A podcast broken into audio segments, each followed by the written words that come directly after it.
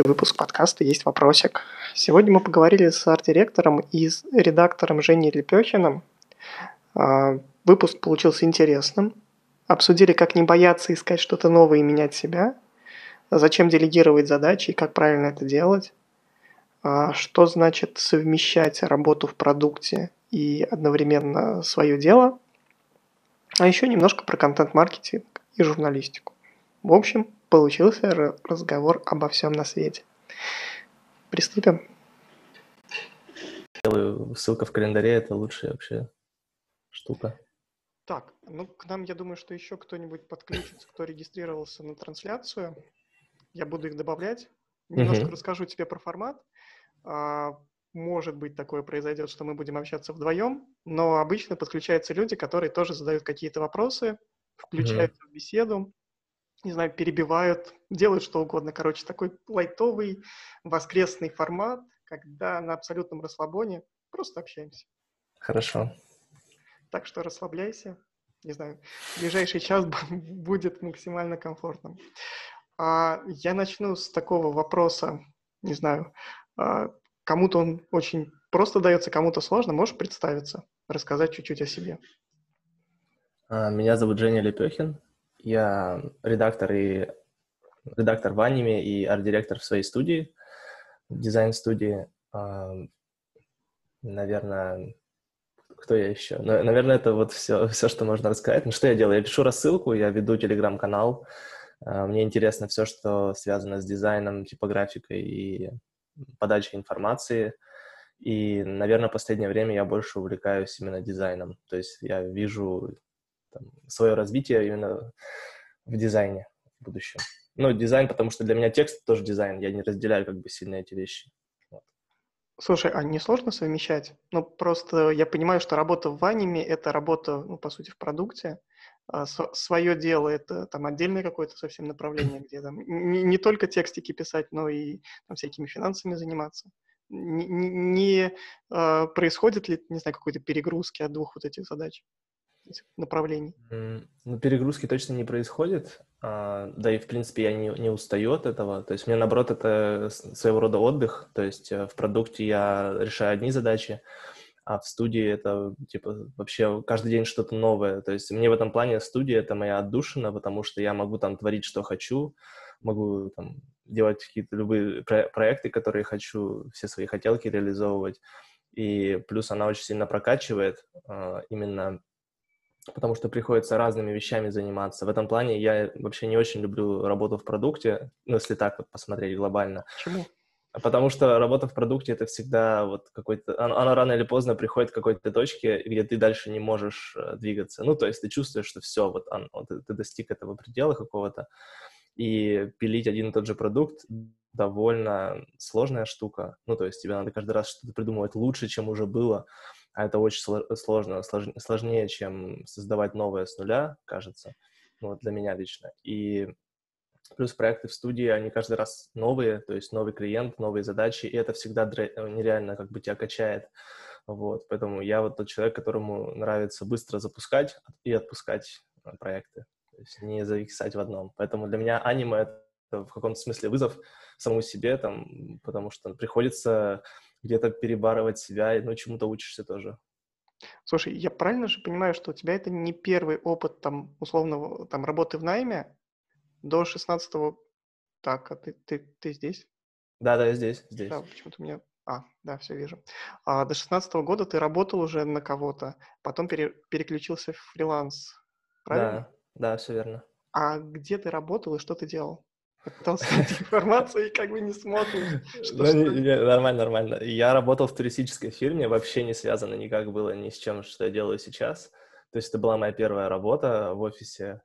А, то есть я прям ходил на работу, то есть вот там с 9 до 6, а, ну это было прям после универа. Я там занимался, да всем подряд тоже, там я писал тексты какие-то для сайта, типа контент-менеджером был, переводил что-то на английский тоже для сайта, какие-то проекты вроде сопровождал даже туристические, ну, что-то странные вещи какие-то делал.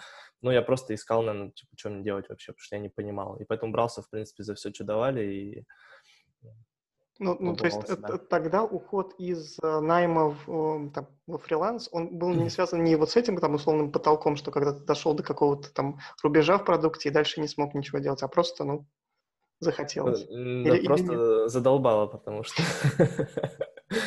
Ну, типа, что там, что там, там, как бы в таких компаниях, вроде, где ты работаешь контент-менеджером, там потолка достигаешь за полгода.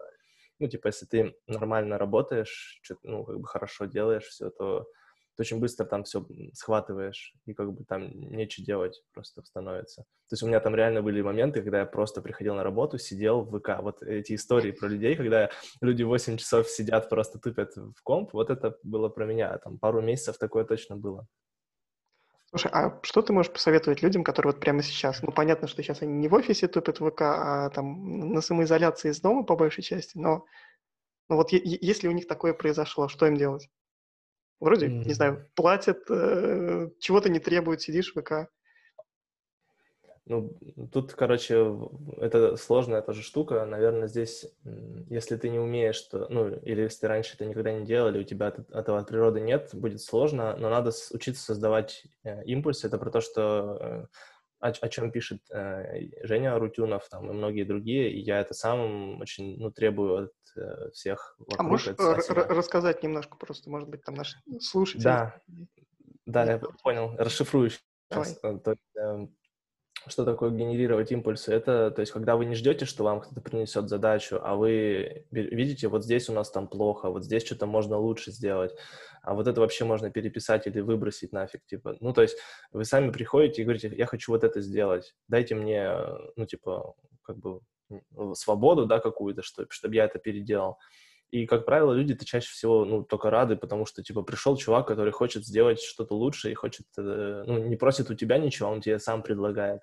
Соответственно, все такие, да, конечно, давай, сделаешь. Ну, типа, вот и все, собственно. И так у тебя появляются задачи, которых у тебя не было. Вот. Ну, то есть это такая, условно, проактивная жизненная позиция, когда ты конечно, не реактивно конечно. на что-то реагируешь, а сам вперед пушишь. Слушай, да. тогда возвращаясь к продукту, мне кажется, что вот как раз эта проактивность может в любом случае, вот там любой барьер в продукте все равно вперед как-то сдвинуть. И, или нет? Ну да, да, не, в продукте вообще обязательно быть проактивным, да. Но там есть несколько, ну есть сложности тоже, то есть все же завязано на людях, и там много моментов нужно всегда согласовать, там договориться, то есть вот эти все штуки, и когда ты на удаленке, это немножко сложнее, чем когда ты вживую с человеком можешь пойти поговорить в соседнем кабинете. Ну, вот у меня, по крайней мере, есть такая сложность, то есть мне же нужно созвон назначить, это все проговорить. Ну, как-то, короче, вот эти все штуки, ты, ты их откладываешь, ты такой думаешь, да ладно, что там, я не буду с ним разговаривать, да как-нибудь там само, типа, разрулится, или мне принесут там задачку. Эту. Не разрулится. Типа, оно не разрулится, да, и вот когда ты, я, я всегда каждый раз себя через этот, этот поток вопросов mm-hmm. прогоняю, когда я понимаю, что, блин, оно не разрулится, и меня это будет парить, и я стараюсь просто искать э, такие задачи, которые меня жутко парят, то есть, э, которые например? меня напрягают, ну, то есть, если я вижу, например, что там, текст написан плохо, или он там какой-то ужасный вообще, или там, я вижу какие-то ошибки в интерфейсе, я сразу иду и вот пишу там. То есть мне нужно, мне нужны такие задачи, которые не оставят меня в покое вот мысленно. То есть я пока их не доделаю, я не успокоюсь, чтобы было нормально. Поэтому... Слушай, а, да, сори, что я перебил, просто у меня вот ничего, здесь У, у самого очень похожая черта, и э, я единственное, э, чему там пытаюсь себя научить, что иногда нужно там прям на стоп нажать, потому что есть области, в которых ты там условно не шаришь. Ну, там, я mm-hmm. не знаю, э, я все-таки там типа не дизайнер, и если я сейчас начну вторгаться в интерфейс, который продумал арт-директор, который там все это видит, ты не видишь всего контекста, вот того, о чем он думает. Mm-hmm. Как у тебя с этим? Просто я понимаю, что ты еще совмещаешь как бы ардирство, редактуру э, в, в одном как бы состоянии, и ты как-то замечаешь свои зоны, не знаю, опыта, там, куда дальше уже заходить не стоит. Ну, конечно, конечно. Например, э, э, блин, сейчас попытаюсь привести пример. Ну, с, с дизайном, наверное, да, там в интерфейсе я уж прям сильно-то не лезу э, в аниме, например, то есть ну, я могу задать вопросы, например, или иногда мне дизайнеры приносят там на тестировку, типа, вот, Жень, посмотри, там, как тебе вот такой, э, условно, там, шаблон, да, поведения, вот в фигме собрали прототип, потыкай там, пожалуйста. и я все равно какие-то даю обратную связь, как обычный человек, ну, то есть э, даже не с точки зрения там дизайна или э, редактуры, больше с точки зрения логики какой-то. То есть здравого это, смысла. Да, в, да, здравого смысла, то есть это все, любой человек может сделать, в принципе, не обязательно для этого быть дизайнером. Слушай, а как ты вообще в, в, в аниму попал? Я, я понимаю, что ты работаешь удаленно. Где, где сидит команда? Как вы взаимодействуете? Э, я тебя поправлю в аниму. Анима Аним, называется. Да, да на первый слог ударения. Ничего, ничего, все нормально. Угу. Это, да. Хорошо, что не аниме. А, это вообще странная штука. Я вот все свои... Мне вообще много везло, короче. Вот я считаю, что всегда нужно чуть-чуть везения. И тут сыграла как раз роль моя рассылка. Я веду ее с 17 года, и оказалось, что вот Артем Скворцов, это бывший арт-директор Додо Пиццы, он из Сыктывкара, а, он читал мою рассылку, и, собственно, когда ему понадобился редактор, он написал мне а, Прикольно. предложением, да, не хочешь попробовать, вот у нас такой-то продукт. А, вот, и, собственно, я откликнулся, и так все завертелось. То есть команда, ну, основной, как бы, как головной офис, он в Сыктывкаре находится, что вообще странно. Типа, чуваки из Сыктывкара делают э, там, CRM-систему, условно это очень звучит как бы вообще несовместимые ну, вещи. Другие как? чуваки из Сыктывкара сделали крупнейшую сеть э, да. тоже. Да, как... да. Не, вот. я, когда, я туда съездил вот на Новый год, э, познакомился со всеми и убедился, что там вообще люди какие-то супер движовые, то есть они заряженные, вот, они очень любят работать, очень трудолюбивые, очень открытые, то есть, э, и, в принципе, на нашем севере, ну, на севере там, на Ямале, в Хмао, на Ямале в частности, я тоже замечал, что люди очень открытые, ну, добрые в целом, гостеприимные, то есть э, в Тюмени, например, не так. Здесь все-таки каждый так немножко типа свой огород отделяет э, как-то немножко по-другому. А, кстати, а с чем ты связываешь такую региональную специфику, Аля? Ну, то есть, типа, а, я понимаю, что ты сам э, из Ноябрьска? Нет, нет, я из Тобольска. Из Тобольска. Это, это юг Тюменской области еще. А ная... как ты с Ноябрьском связан? А у меня жена оттуда. Mm, прикольно. А, ну, я, во-первых, понимаю, что ты сам много попутешествовал по России, много видел разную специфику регионов, тоже понимаешь. Почему? Почему люди в Сыктывкаре более открытые, более движовые, чем, условно, в Тюмени? Как это работает? Ну, я не знаю, может быть, э, от...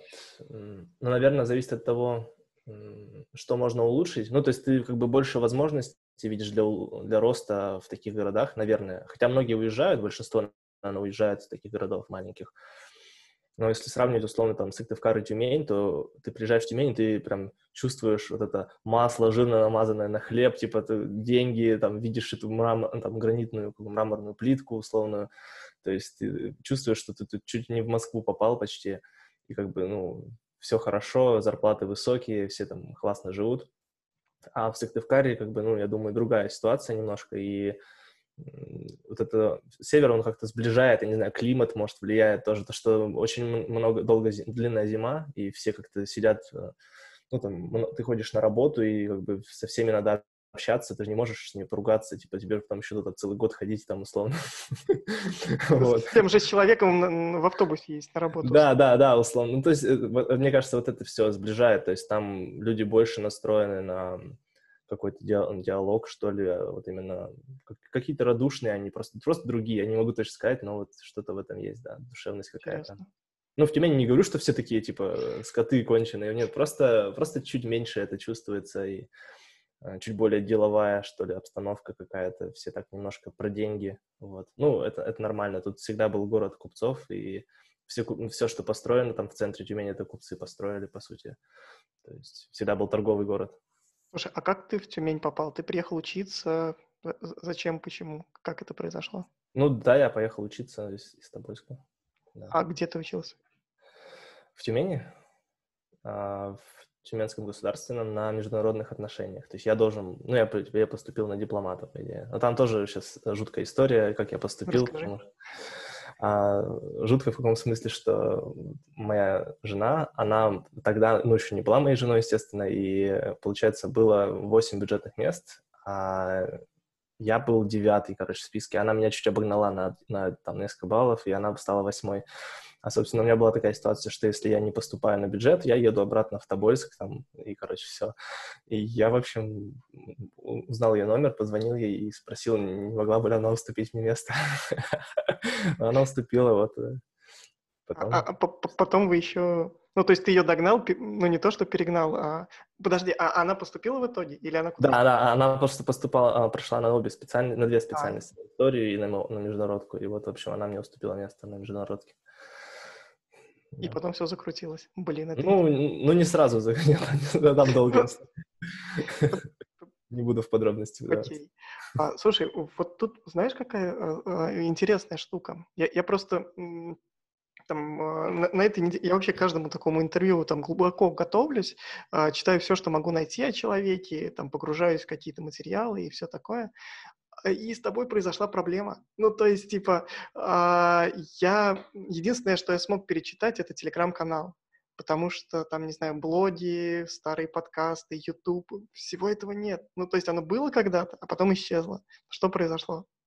Как у тебя а... происходит переключение между проектами? Так. А, ну смотри, да, у меня был момент, когда я там довольно много метался, то есть я там менял блогинговые платформы, что-то там переезжал, еще что-то. То есть вот этот и вот эта постоянная, короче, попытка найти какой-то уникальный, там, лучший инструмент, какое-то лучшее решение, оно, короче, в итоге я понял, что это плохо очень. И а вот, почему? ну, потому что ты, короче, ты паришься не о том, получается, ты фокусируешься на том, а, с помощью чего тебе решать эту задачу, а не как ее решать, да. То есть это очень странно, на мой взгляд. Я сам к этому пришел через многие вот эти переезды, да, и сейчас я понимаю, блин, если бы я не переезжал там, условно, э, ну, мой блог бы не переезжал три раза, то я бы, конечно, сейчас сохранил все заметки. Они у меня при этом все это есть, ну, где-то там бэкапы, вот, лежат. Но, типа, теперь это, я уже не, ну, если я это опубликую, это будет странно, потому что это, условно, там, архив, там, 17 -го года какого-то, и, типа, там мои мысли 17 год, и это максимально уже не то, что я сейчас думаю, например, да, то есть уже, скорее всего, не то.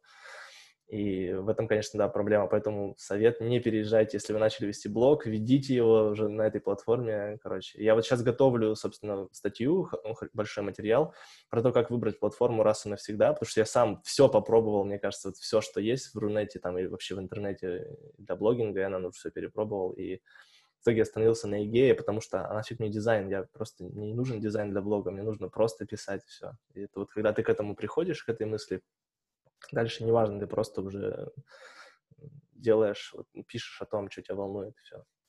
А, я знаю, что очень похожая штука была у Саши Бизикова. Он тоже много переезжал, но весь вот этот багаж он попытался с собой все-таки перетащить, и сейчас в его блоге можно найти там старые материалы вплоть до его, там, не знаю, ЖЖ 2000 какого-то там 10 мохнатого года. Оно все лежит, оно просто составляет архив. А, но, ну, не знаю, мне кажется, вот этот весь цифровой след прикольно хотя бы для того, сохранить для того, чтобы к нему в какой-то момент вернуться, посмотреть, а, блин, я в семнадцатом году вот об этом думал. У тебя нет такой, не знаю, потребности отматываться назад и смотреть, сравнивать, по крайней мере? А, ну, потребности, наверное, прям нет, но это как-то само собой происходит периодически, там, раз в год, условно, где-то я просто либо натыкаюсь, либо, ну, бывает намеренно, да, смотрю какие-то старые записи, либо мне нужно дать ссылку человеку на старый какой-то пост, я туда падаю, смотрю, там, читаю этот пост и думаю, блин, это же типа, вот я сейчас уже там вот по-другому думаю там или еще что-то. То есть я вообще за то, что нужно менять мнение и не бояться этого, короче, потому что, ну, это нормально, это ты развиваешься, ты меняется мнение, ощущение мира и так далее вполне в порядке вещей. Ну, кстати, ты сейчас сказал про архив, я подумал, что надо, наверное, все-таки собрать будет э, архивчик, хотя бы в Notion каком-нибудь. Не, было бы прикольно, просто я, я вот как раз, я реально закопался, сел, прочитал э, твой телеграм-канал с самого-самого начала, Ой, да ладно, офигеть. Вот прикинь, прикинь сидел э, с 16 -го года, все это разбирал, и я понимаю, что там дофигища там каких-то прикольных, интересных ссылок, которые просто недоступны. Я перехожу да, и, блин, ну, я понимаю, что мой кейс, он не совсем стандартен, там, типа, чувак, который готовится к интервью, это, наверное, там, необычный пользователь твоего блога, но все равно. Ну, да, да. да а, я, зна- знаешь, что заметил, пока читал, что у тебя достаточно часто, по крайней мере, там, за то время, которое я анализировал, происходили какие-то переключения в интересах, наверное, в сферах деятельности. А ты пришел, там, уйдя из travel сферы, как мы сейчас выяснили, пришел в журналистику, погрузился прям так хорошенько, погрузился в новостную журналистику, обсуждал новости, делился ими, и вот эту историю копал, потом переключился на копирайтинг, ну, наверное, параллельно с, там, развивая SMM всю эту историю. Как у тебя вот такие переключения происходят? Ну, то есть вот там, не знаю, задолбала работа э, в туристической фирме, пойду стану журналистом. Что, что, проис... что происходит? Биполярка у чувака. Да нет, на самом деле, слушай, мне кажется, я никогда не был журналистом, на самом деле, ну, мне так кажется. Я играл в журналистику, наверное. Мне хотелось пощупать это все, попробовать, и я там поехал на какую-то подготовку к форуму вот этому молодежному, который был в Сочи. Ну, у нас была подготовка в Новосибирске, и там тоже нас, типа, как-то какие-то мастер-классы проводили. А после него мы там вот сделали эсперу с несколькими ребятами и вели ее где-то полгода, чуть больше, может быть. Вот. А, ну, я не знаю, как... Так, подожди, вопрос был, почему я переключаюсь, да? Да, Почему переключаюсь? Ну, наверное, просто в какой-то момент я чувствую, что вот это сейчас хочу, хочу вот это сделать. То есть э, есть какой-то просто изнутри потребность, интуиция, я не знаю, как хочешь называть. То есть ты просто ощущаешь, что вот сейчас мне интересно это. Я должен в это погрузиться, это понять. Типа, это мне надо или вообще нет. То есть это насколько интересно. Типа, готов ли я всю жизнь этим заниматься. И в какой-то момент просто понимаешь, что нет, не готов, ну и отпускаешь, все, и это пройденный этап, но это тебе что-то оставляет, ну, с тобой что-то остается из этого опыта, ты что-то знаешь, и, наверное, это плюс, когда ты становишься, там, допустим, начинаешь арт-директить какие-то вещи уже, то у тебя вот этот кругозор, то, что ты пощупал много разных аспектов в жизни, они тебе, он тебе очень помогает, потому что арт-директор — это тот человек, который должен много чего знать вообще, там, во всем разбираться и во все вникать, э, всем интересоваться. То есть тут нельзя так сказать, ой, ну это мне не интересно, я же арт-директор, типа, ну, нет, вы там сами буквы поправьте, типа, кернинг подвигайте. То есть, а ты, если дизайнер... Я не знаю, я, я, я только картинки умею, ну, условно. А, ну да, то есть, типа такого, да. А если дизайнер, условно, там ничего не понимает, ему должен объяснить, почему, почему не так, да. То есть это все очень такая сложная работа с людьми. Я буквально пару дней назад, наверное, в подкасте у Вани Замесина, не помню, честно говорю, с кем, а, услышал идею о том, что вот через такие не знаю, а, погружения в новые какие-то истории, попытки что-то делать, мы, по сути, развиваемся. Ну, то есть вот мы не можем развиться, но мы, мы можем развиться, долго копая одну и ту же штуку, но как только мы начинаем переключаться, мозг начинает немножко по-другому воспринимать уже существующие какие-то взаимодействия между вещами. Конечно.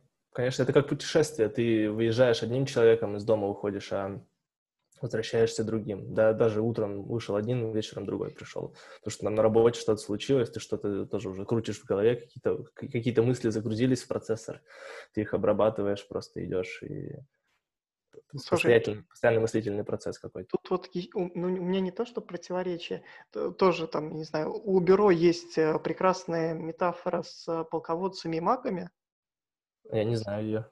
Сейчас расскажу тогда. А, короче, бюрошники, которые бюро Артема Горбунова видят мир таким а, двуполярным. Как раз есть, с одной стороны, полководцы, люди, которые могут собрать много других людей, но сами практически ни в какой области глубоко не понимают. Ну, то есть, условно, там, не знаю, арт-директор, который может собрать крутого дизайнера, крутого там редактора и из всего этого сделать крутой продукт. И с другой стороны, есть маги, которые очень глубоко копают одну какую-то историю. Ну, то есть, там, не знаю, а, супер продвинутый, прокачанный дизайнер, который знает а, motion, офигенно знает motion. Но кроме моушена он никуда больше не погружается. Вот сидит и копает целыми днями. Туториалы смотрит, руку набивает, и вот это все. И э, бюрошники как раз за то, чтобы выращивать внутри себя этих вот там полководцев, которые нахватались в разных областях по чуть-чуть и могут на базе этого собрать большую историю. Маги в их картине мира, ну не то, что не существуют, они там как бы уже там, пережиток прошлого. Я не уверен, согласен ли я с этим. Вот что ты об этом думаешь? Что, что интереснее, полководчество условно, полководство, не знаю, как сказать. Ну, это условно как вопрос, типа, нужно ли всем редакторам становиться главредами, да, то есть mm. из, из, что-то из этого. Ну, нужно да? ли редакторам шарить верстку, допустим, или а. там в дистрибуцию контента? Конечно, да, конечно. Ну, это же часть профессии. Ну, типа, если ты, ну, то есть, не, можно, конечно, не шарить и писать, условно, там, продолжать какие-то недорогие тексты там за, не знаю, 2000 рублей, условно, может и меньше даже, я не знаю, сколько, какие там, там разброс цен же вообще сумасшедший. Вот, я а сегодня можно... зашел в какой-то чат для копирайтеров, и первое, что там увидел девушку, которая напис... Э, написала, пишу тексты для Инстаграма за 300 рублей штука. Из ну, чата я сразу да. вышел, потому что что там я забыл, что это происходит. Ну вот ну, да, то, э, то есть э, мне кажется, что здесь же вопрос не в том, что лучше полководчество или маги, да, то есть просто каждый выбирает свое. Мне кажется, если ты ну, чувствуешь, что у тебя есть, что в тебе что-то есть, что ты можешь учить других, э, что ты можешь дать что-то другим на самом деле, то почему не давать? Надо давать.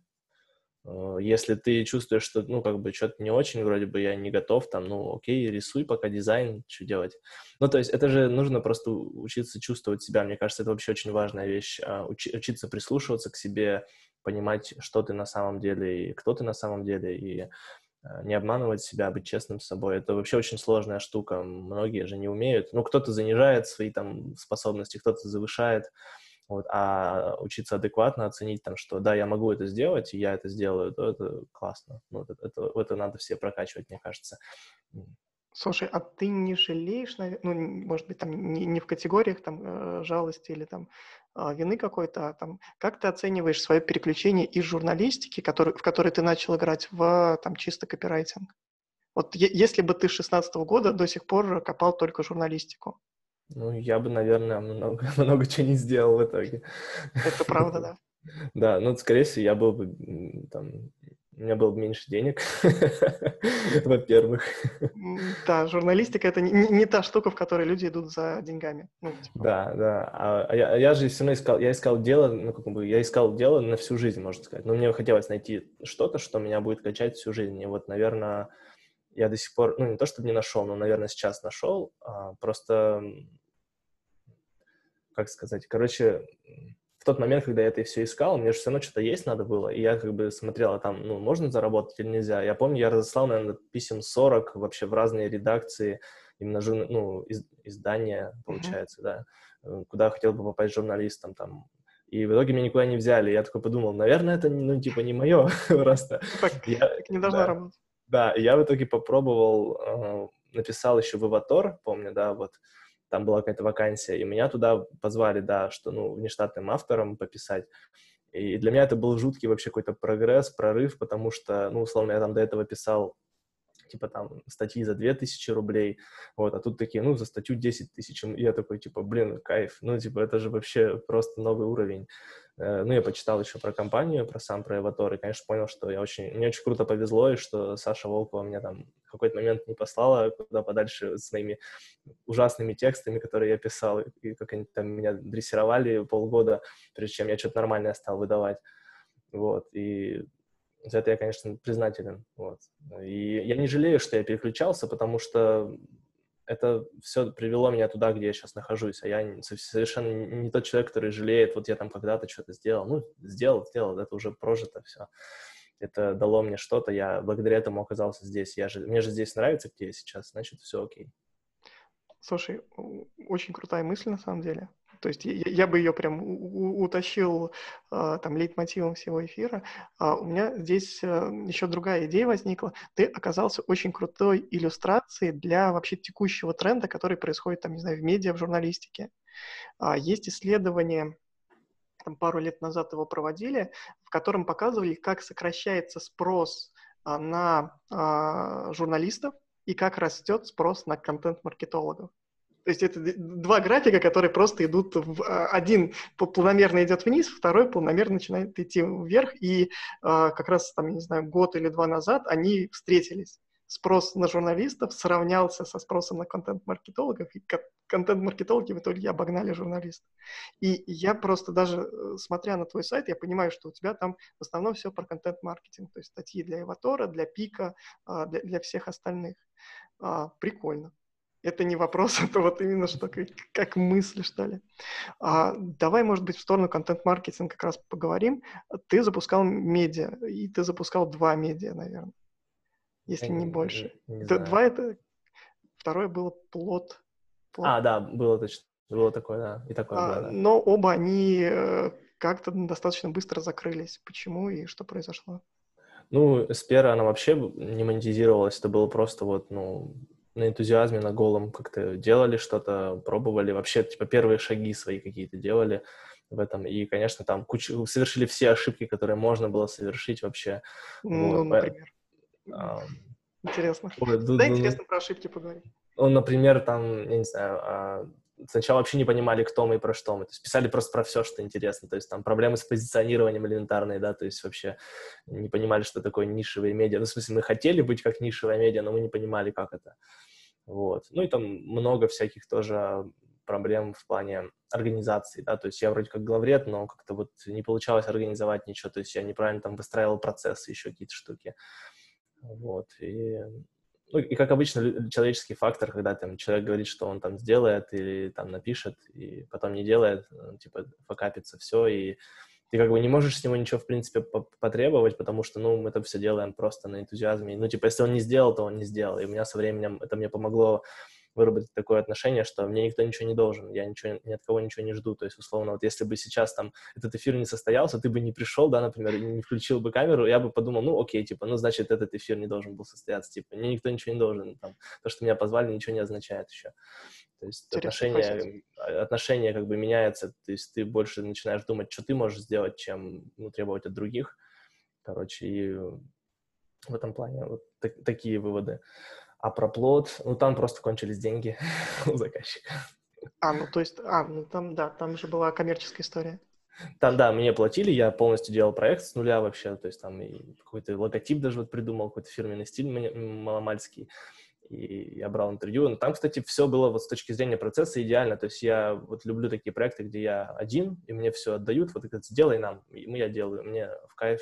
Вот. А, ну, люди, как правило, в регионах очень не рассчитывают бюджет на такие вещи. И когда мы там обсуждали мое вознаграждение, соответственно, а, а, как бы сначала все таки да-да, по рукам ударили, а потом через полгода сказали, ну, извини, Женя, у нас деньги кончились. Я такой, ну, как бы, ок, что, это, это нормально, да, типа, бывает. Слушай, а давай вот про эту штуку проговорим, про все, все делаю, ну, там, э, мне отдают полностью проект, я его сам, там, условно, довожу зарешиваю. А расскажи, как у тебя с делегированием? С делегированием, ну, слушай, я этому начал учиться, ну, вот где-то, наверное, год назад, прям, ну, так, более-менее а, пробовать себя в этом. А прям, если плотно, то только где-то полгода, как я начал, учусь делегировать, э, по большому счету. Это сначала страшно, ну, типа, тебе страшно отпускать какие-то задачи, и ты думаешь, блин, там, сейчас все сделают не так, как я хочу, и так и будет, и сделают не так, как ты хочешь, э, к этому надо быть готовым. А просто это много-много раз повторяешь, объясняешь, как надо, как не надо. То есть ты просто учишься работать с человеком на одной волне, понимать друг друга, а, и ну потом ну вот... уже спустя время вы начинаете это, это происходит. Ну вот за полгода а, какой может быть там основной вывод или чему ты научился в делегировании? То есть вот есть какая-то штука, которой как раз можно отдать, сейчас поделиться э, зрителям, которые нас будут смотреть, слушателям. Mm, Что хорошо. самое важное в делегировании? В делегировании самое важное не думать о задаче, если ты ее уже кому-то отдал. Это, мне кажется, самое сложное. Потому что когда я арт-директор, ну, раз я арт-директор, мне сложновато это делать иногда. То есть я еще отдаю задачу, а я продолжаю думать о том, как она там, как там справится, не справится, то есть там, что будет вообще, зафакапит, не зафакапит, ну, какие-то такие мысли. Или там вот, да, что-то уже три дня прошло, надо, наверное, проверить там, как там вообще что идет. То есть э, вот такие вещи надо просто ставить себе, ну, условный дедлайн и тому человеку, что вот смотри, у нас задача, вот я тебе ее отдаю, вот тогда-то надо сделать, все, до этого момента я тебя вообще ничего не спрашиваю. Ну, только если тебе нужно что-то, ты ко мне приходишь сам. Вот. И это, наверное, самое сложное. А, но я уже там на 50 на 60 процентов э, умею это делать, там, условно, если так посмотреть. Ну, где-то еще надо работать, да. То есть отпускать еще легче и вообще не думать про эту задачу, пока она не вернется к тебе. Это вот самое сложное. Просто вот у меня какая основная проблема с делегированием, наверное, что я, ну, не то, что не могу отдать, я не понимаю, в какой момент как раз передать кому-то задачу. Ну, то есть э, все это заканчивается обычно плачевно, когда на мне оказывается слишком много задач, я такой сижу, блин, у меня лапки сейчас, я уже все. А, но, но проект нужно доделывать. А, у тебя такая штука происходит? Ну, то есть ты успеваешь свой ресурс оценить и там, понять, когда нужно передавать? Ну, в, этом, в этом, да, в этом у меня нет проблемы. То есть я вообще стараюсь сразу с самого начала проекта всех задействовать, и дизайнера, и менеджера, например, ну, то есть чтобы они были в курсе, и, и если нужно, верстальщика, например, если это студийный проект, да, то есть я сразу подключаю всех, чтобы все понимали, вот у нас новый проект, вот он про это, вот будет примерно это, мы сейчас мы на этом этапе. Что, ну и мы сейчас завели себе CRM-ку, там небольшую пачка называется, вот, и мы в ней ведем все задачи. И то есть любой может зайти в любой момент посмотреть, что происходит в проекте, на каком он этапе. Пачка? Да, это российский продукт, кстати, да, очень классный, советую, бесплатная полностью CRM-ка. Прикольно. Я добавлю ссылки под э, нашей записью, чтобы от, открыл да, сайт. Да, Вы, да. Выглядит прикольно. Ну вот, кстати, да, мы, мы, мы, собственно, искали инструмент. Мы сначала начинали с Trello, потом вот колонки потестили. Ну, колонки не подходят для этих задач, сразу скажу. Это чисто списки, а, списки дел. И вот потом мы нашли пачку. Нам, по-моему, наш бэкэнд разработчик посоветовал. Ну, а, а сколько у тебя сейчас человек в команде? Ну, то есть, чтобы понимать, что вот там пачку стоит использовать в компании там. Ну, восемь, по-моему, у нас сейчас, да. На сайте, по-моему, студии там как раз восемь человек. Прикольно. Ну, есть и... еще внештатные переводчики, но это как бы они не в штате. Что? И все задачи проходят через нее. Ну, то есть, типа, нет задач в чатах, там... Нет, нет, такой фигни нет. Я полностью это все присек, вот как только... Даже да сразу, когда Trello даже появлялся, то есть э, старался это уходить, и сейчас перевожу, стараюсь всю коммуникацию переводить либо в пачке, либо в почте. То есть не, в мессенджерах нет, нет, нет. То есть общение в мессенджерах это, ну, какая-то срочная штука, либо что-то просто, ну, там, посмеяться, поржать. Потому что, короче, с работой несовместимая штука вообще. То есть там 8 человек в чате, а тебе не нужен все 8 человек, тебе нужно сейчас с одним обсудить, нафиг тебе в общий чат все это писать. То есть напиши конкретному человеку, реши вопрос и не, не тревожь других. Вот, такие вещи. Слушай, да, давай в другую сторону немножко проговорим про да. рассылку. А, ты ее запустил, получается, в семнадцатом году, 21 июня, то есть вот типа неделю назад была годовщина. Да. Поздравляю, блин, это круто. А сколько сейчас мне людей? Сколько тебя читают? А, полторы тысячи человек. Но это, это очень круто, крутой результат на самом деле, потому что а, я понимаю, что тебя читает в том числе там человек, который тебя сейчас пригласил Вадиму, Вадиму, Аниму. Аниму. Важно. Да. да. А кто-нибудь еще из интересных? Ну, то есть, как ты общаешься с читателями, как э, понимаешь, что вот эти полторы тысячи человек это прям аудитория-аудитория?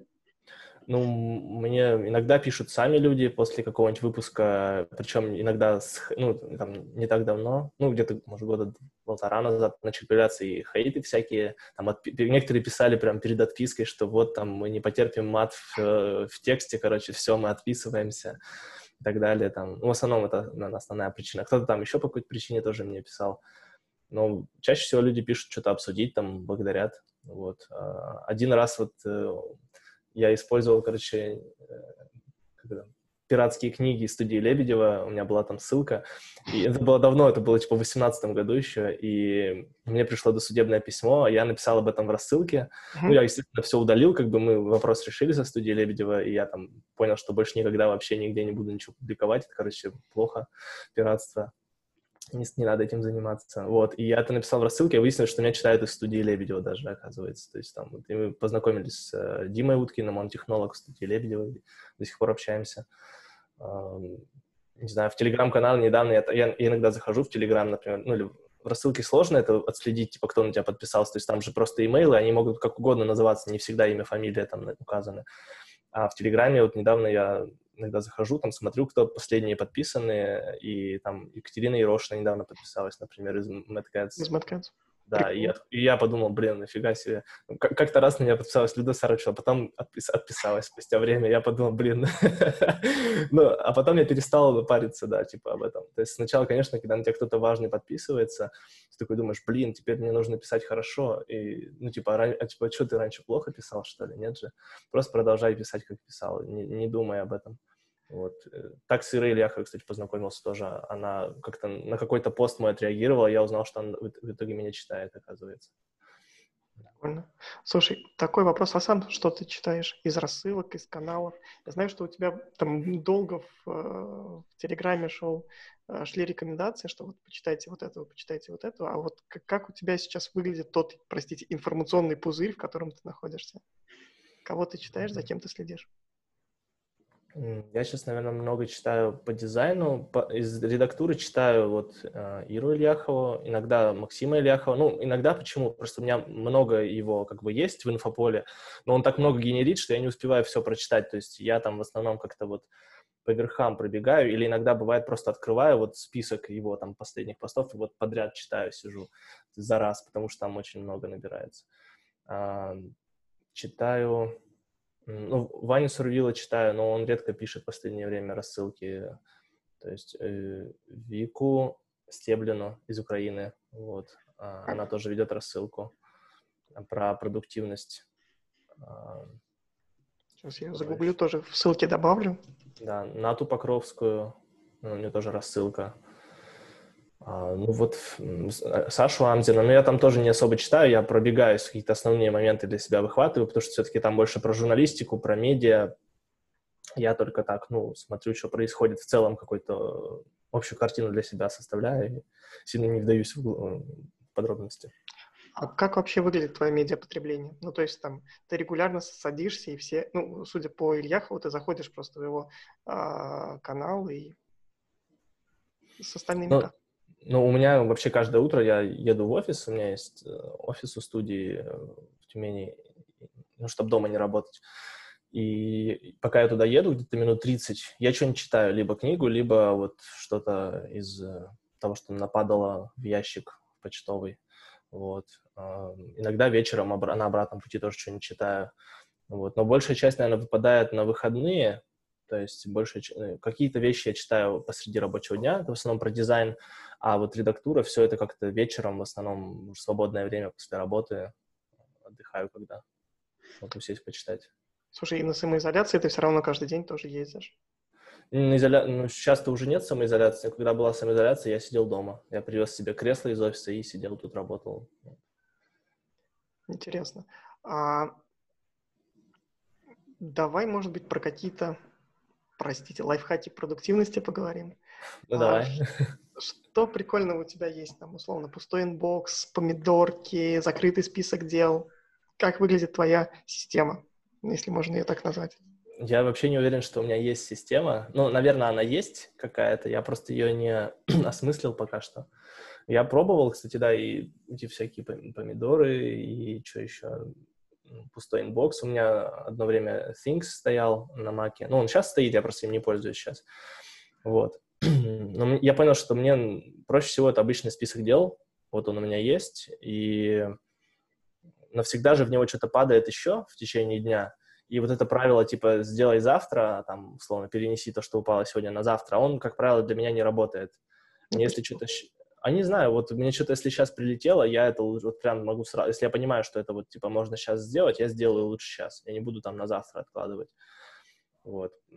Ну и как-то по важности просто определяешь, вот у меня есть список, я смотрю, что мне хочется делать, а, что из этого важно, и как-то это, эти две вещи совмещаю. Ну, то есть вот эффект горящей жопы — это самое лучшее для меня, самый лучший инструмент и лучший, лучший лайфхак. То есть если что-то реально горит, надо это сделать.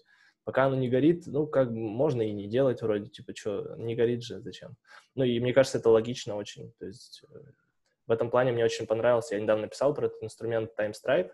Его делает Сергей Кулинкович, э, арт-директор студии Лебедева, и там как раз идея о том, что мы, типа, все умрем, а, и вот у тебя, типа, этот таймлайн, он зачеркивается каждый день, там, и ты понимаешь, что время уходит, и, собственно, ты ставишь цели и там тоже вычеркиваешь эти дела, и как бы он тебя мотивирует таким образом, что ли. Ну, мне просто он нравится очень еще как дизайнерское решение, то есть очень красиво, аккуратно, ничего лишнего.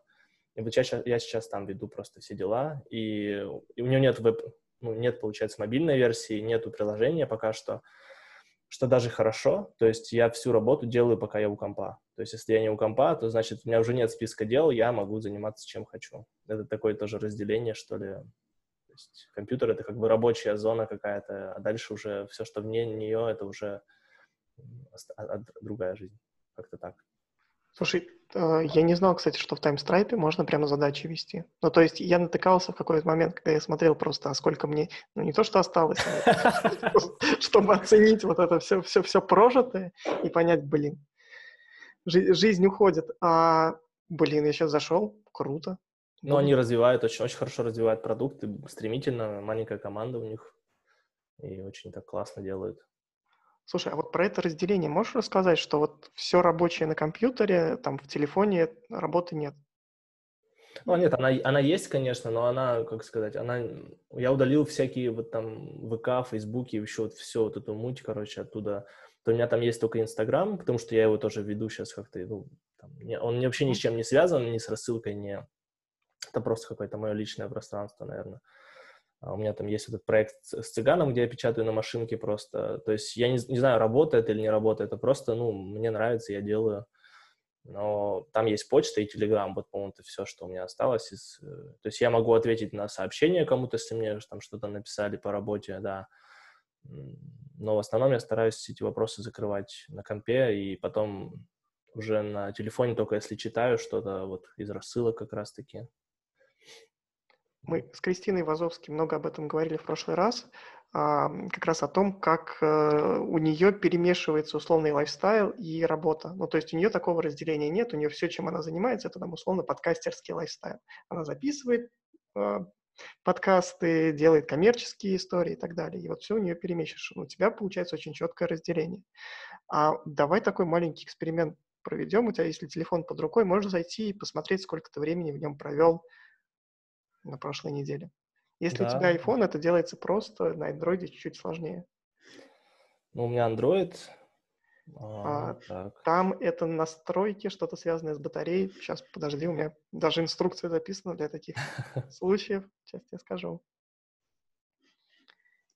А вот screen usage since full charge. Угу, да. Вот это, да? Да. 40, 40 минут написано. Но это вот э, типа за сегодня. А по... Это за сегодня, да. Так, а по статистике, слушай, я даже не знаю, где-то посмотреть-то сейчас. Ну вот настройки обслуживания устройства батареи, потребление заряда аккумулятора. Вот это на русском. Settings, э, обслуживание устройства. Вот Сейчас, подожди, а мы просто в поиске напишем. У меня просто телефон на английском. Я вообще терпеть очень редко люблю, когда интерфейс на русском. Потому что чаще всего это, это ломает. Плохо, плохо сделано, да. Так. Просто пока ты ищешь, расскажу, как у меня с этой историей произошло. А, я где-то, наверное, в январе или феврале зашел в настройки и увидел, черт возьми, я вроде как бы в телефоне тоже, у меня там нет э, соцсетей, нет, нет ничего, и там в, в январе ничего этого не было, но оказалось, что я там трачу, черт возьми, 5 часов в день. Я такой подумал, блин, что за лажа. Слушай, поэтому... я, кажется, не найду, похоже. Да, и, и извини, перебил. Да, я почти рассказал, да, рассказал. Короче, я понял, что за лажи, и сократил время в телефоне до долбанных 30 минут в день, и меня прям заклинило на этой идее. Очень прикольный был результат. А, вот нашел. У меня же Google фон, ну, типа Pixel. Pixel. Тут есть Digital Wellbeing. Mm-hmm. А, собственно, он мне говорит, что сегодня 37 минут, да, так, а, например, вчера, а вчера была суббота же, да, Угу. Ну, два с половиной часа. Ну, вот в среднем два с половиной часа, вот почти всю неделю. Там есть, э, вот понедельник там три часа. Ну, то есть в основном два с половиной часа всегда одинаково примерно провожу время. Ну, это прикольно. Я на курсе у ребят такой же вопрос задаю, и очень разные ответы от, там, я не знаю, от часа в день и меня парит, до 10 часов в день и меня не парит. Это, типа, как-то странно немножко выглядит. Что ты вообще об этом думаешь? Что ты думаешь о пользовании телефона вот в таком, как бы, каком-то, типа, а осознанном формате? Ну, я думаю, что это, наверное, важно. Ну, в, какой, в каком смысле? То есть я сам об этом там прям задумался где-то, наверное, как раз во время карантина, э, потому что тоже какой-то момент поймал себя на мысли. Кстати, по-моему, да, тоже заглянул что-то вот и увидел, что я очень много пользуюсь телефоном. И чаще всего там, наверное, это вообще не оправдано. Зачем? То есть и поудалял многие приложения как раз, э, то есть почти, ну, то есть я просто осознал, что, блин, мне же в ВК давно никто не пишет, мне в Фейсбуке, вообще там не общаюсь ни с кем, кроме иногда там, родственников из-за границы, условно, и, и друзей. И, соответственно, я просто это все поудалял с телефона. Зачем? Я могу там раз в неделю зайти, условно, с компа, ответить всем, если нужно, и уйти. А, и, наверное, последнее, что я делал, это поставил ограничение в Инстаграме на 20 минут. И это тоже у меня было 500 подписок, и осталось 170. Я его почистил очень сильно. И, собственно, у меня вот резко сократилось благодаря этому потребление вообще. То есть э, выбросил весь мусор. То есть большая часть информации я сейчас потребляю, наверное, вот почта и Телеграм. Есть... Я пошел еще дальше, я снес э, почту. Телеграм пока остался, он как бы ну, нужен для каких-то коротких рабочих э, вопросиков, но я стараюсь его на выходные тоже сносить и mm-hmm. будни ставить, чтобы... Но у меня здесь другая, э, ну не то что проблема, а я понимаю, что вот в этой а, там даже не увлечении, а в попытке защитить себя от какого-то там, ну не то, что даже впустую потраченного времени, попытки защитить себя от, э, а, не знаю, соцсетей и вот этого всего, можно зайти куда-то слишком далеко и ограничить себя вообще от жизни в целом. Ну, то есть, типа, сказать, что нет. Mm, а, да, мне кажется, это не произойдет, это невозможно. Ну, типа, условно, я очень мало читаю новости, я там могу раз в какое-то время зайти на Яндекс, глянуть так, что там в мире происходит, ну, первые там пять новостей, и мне, в принципе, понятно, какой мрак творится, я просто закрываю и иду дальше жить.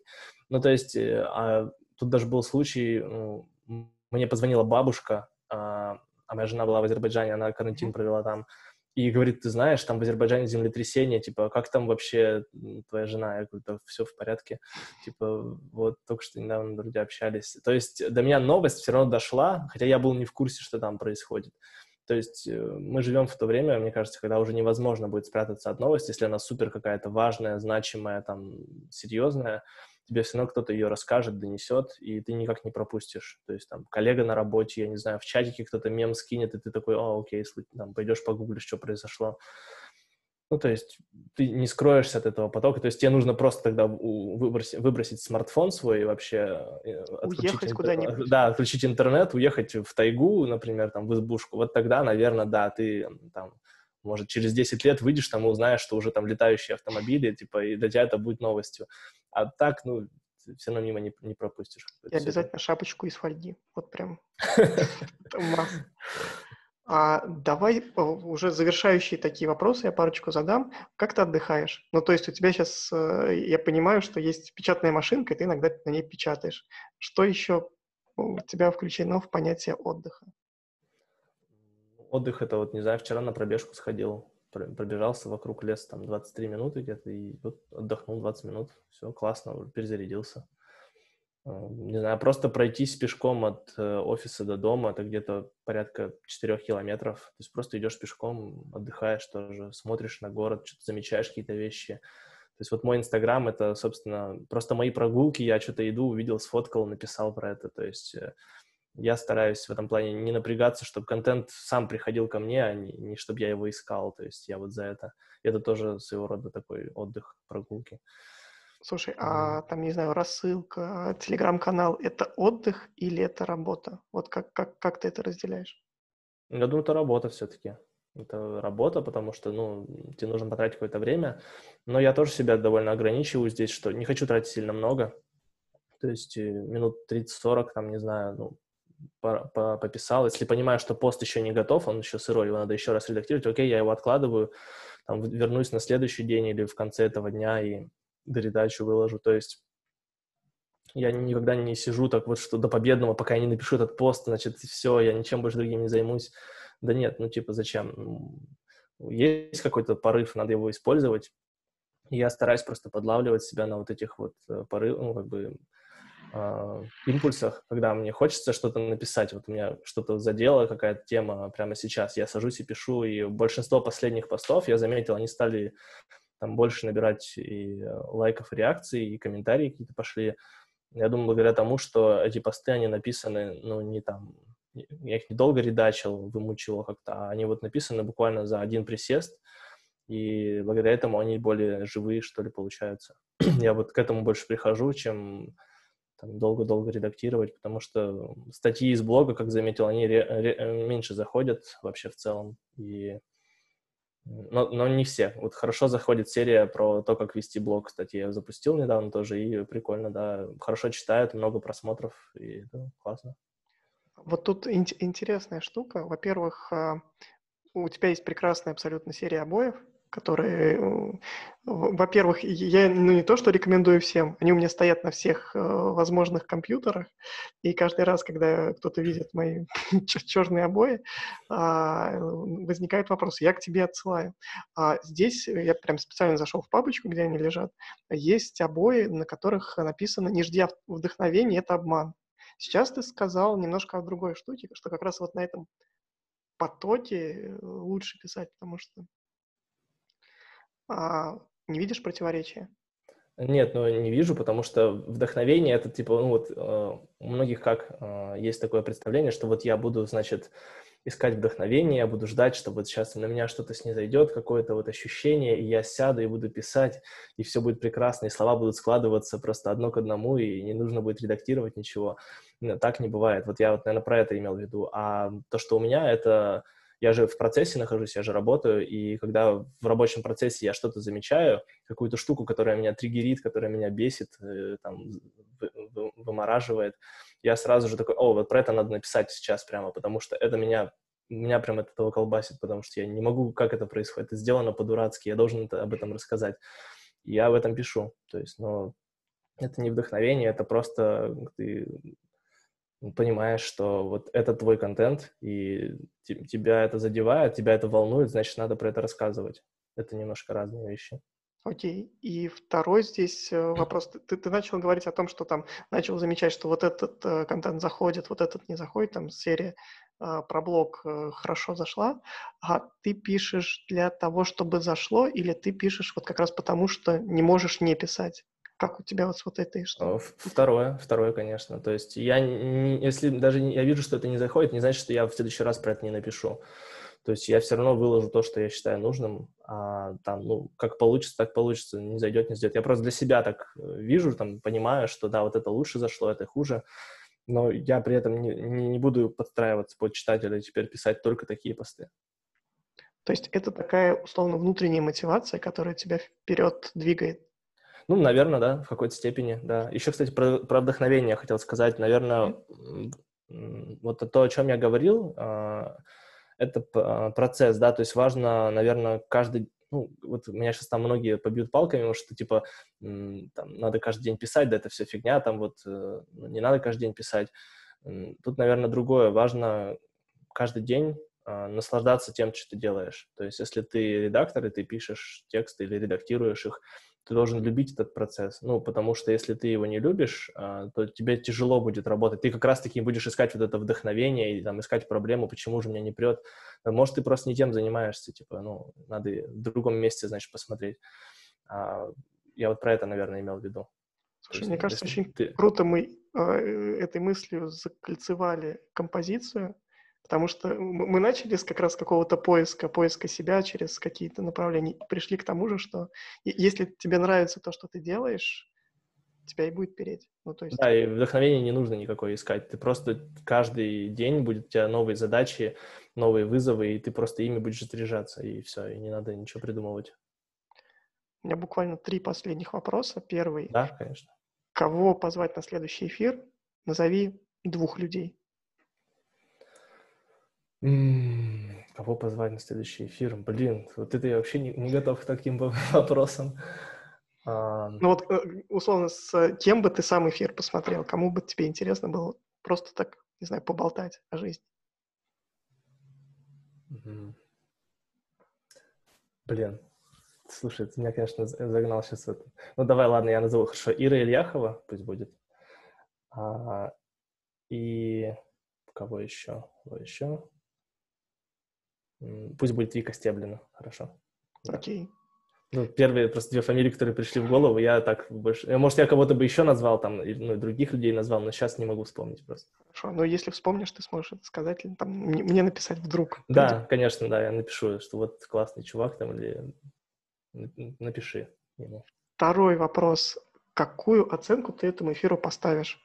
По шкале от 1 до 5, где один ну, лажа какая-то, зачем я потратил час в воскресенье, и 5, блин, да нормально все прошло. Пять, отлично, отличный разговор. Супер, спасибо тебе. И последнее, блин, такой, э, о чем я забыл спросить? Что важное, вот э, ты, ты весь эфир сидел, блин, Никита уже вот об этом спросил. Что, о чем? У меня, наверное, нет такого, слушай. Наверное, нет такого. А, ну, может быть, ты мог спросить про мои какие-нибудь э, резкие категоричные посты, которые иногда выходят, там, не знаю, что-то такое. Ну, некоторые иногда получаю отзывы, что, типа, слишком категоричный, нельзя так писать. А я, ну, там, слишком субъективен, а я считаю, что только субъективность и круто. Все остальное Хотя не имеет значения. М? Почему субъективность?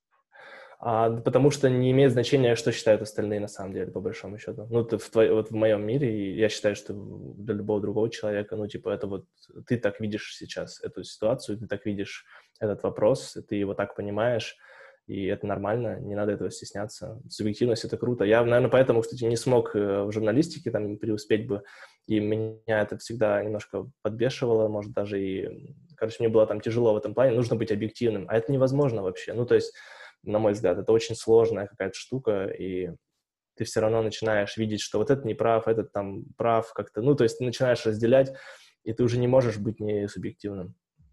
Кстати, я вот эту штуку тоже заметил там в самом начале твоего канала, где ты комментировал новости, ну, там, писал новости и какую-то свою оценку.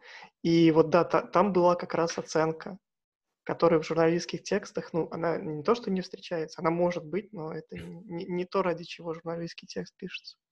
Интересно. Ну, мне поэтому в этом плане, наверное, ближе понятие публицистики, да, когда ты что-то можешь разнести, что-то можешь похвалить там, да. Но я больше люблю разносить, потому что разнос, он всегда круче, конечно, и он э, просто, как сказать, он больше дает пищи для размышлений, больше повода для дискуссии, чем похвала. Похвала, ну, вообще бессмысленно. Поэтому невозможно читать региональные газеты, там все хвалят губернатора, какой он замечательный. Ну, то есть э, это бессмысленный контент совершенно.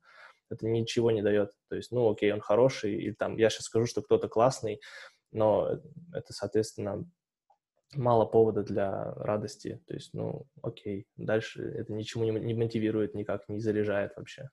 В этом плане мне очень понравилось. Сейчас я прочитал книжку «Спроси маму». Наверное, ты, ты, ты сталкивался, нет, про то, как yeah. проводить э, каздев интервью. Ну, mm-hmm. Когда ты развиваешь продукт, э, задаешь вопросы своей аудитории.